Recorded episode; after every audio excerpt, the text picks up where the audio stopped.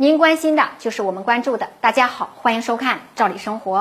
有关国籍的问题啊，对绝大多数中国人来说都不是个事儿，一辈子从生到老永远是中国国民，没有问题。但是对有些人来讲，就是一个敏感的话题。比如说很多的文艺体育明星啊、有钱人、知名人士等等，他们中的许多人，你看着他们一直在国内工作和生活，但实际上。他们早已不是中国人了。之前我们谈到的广电出台的限籍令，其实也只只是露出了冰山的一角。另一个有关国籍方面，大家一直非常关注的，就是留学人员学成以后，有一部分人就不回来工作了，加入了外国籍。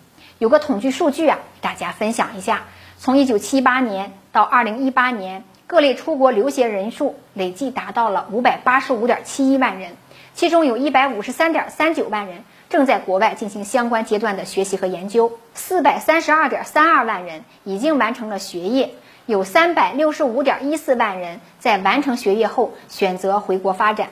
他们中有很多人都是拔尖儿的人才，回国以后对于我国的经济社会发展做出了很大的贡献，许多人也成为了领域或行业的领军人物。还有六十多万人呢，大约占学成人员的百分之十五。学成后呢，却因为种种原因不回来了。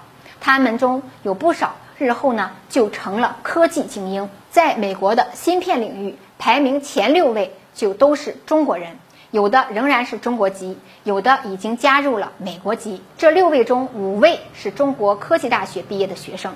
当然，学生们选择留在国外工作，甚至加入外国籍，这是他们的权利和自由。但是他们大多数毕竟是经过中国。中学、大学学习的，在国人眼中，留学生是一群优秀的人，是国家的栋梁之才，尤其是国家和单位公派的留学生，你怎么可以学成之后就毫无顾虑的不回来了呢？正如浙大网红教授郑强的质问一样，我教了你们，你们都跑去美国了，那中国谁建设呢？有报道说，虽然我国学成归国的留学人数在逐渐增多，但是高精尖技术人才却在不断流失。毕业五年以上仍然在美国的博士生中啊，中国就占了百分之九十二，滞留美国的人数是最多的。对此，有人呐就开始质疑我国实行严厉的单一国籍政策是不是很有限制，认为单一国籍政策已经不能够满足经济全球化的趋势。不少国家像英国、法国、加拿大等，二战后就已经相继承认了双重国籍了。还有的人拿印度举例，说印度虽然没有完全承认双重国籍，但印度政府实行发放海外公民证的方法，让印度的海外人才回流啊就大大增加了，增强了印度的科技实力。这听起来似乎有一定道理。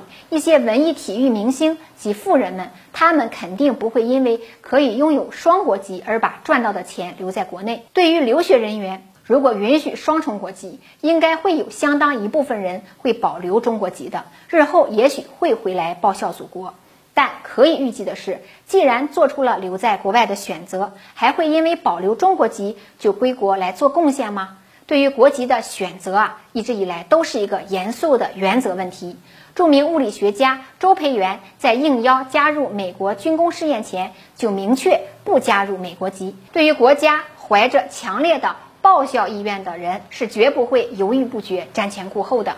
所以啊，在我国实行双国籍，并非是必选之策，它也不能够从根本上解决高精尖人才的流失问题。想使更多的留学人员，尤其是顶尖人才回归祖国，解决核心的技术方面的落后问题，重要的是要重燃他们心中的爱国情怀。心之所向，亦是身之所在。爱祖国，就会回到祖国。其实啊，这跟双国籍毫不相关。对于这个话题，你有什么看法呢？欢迎您跟我们互动和交流我们明天见。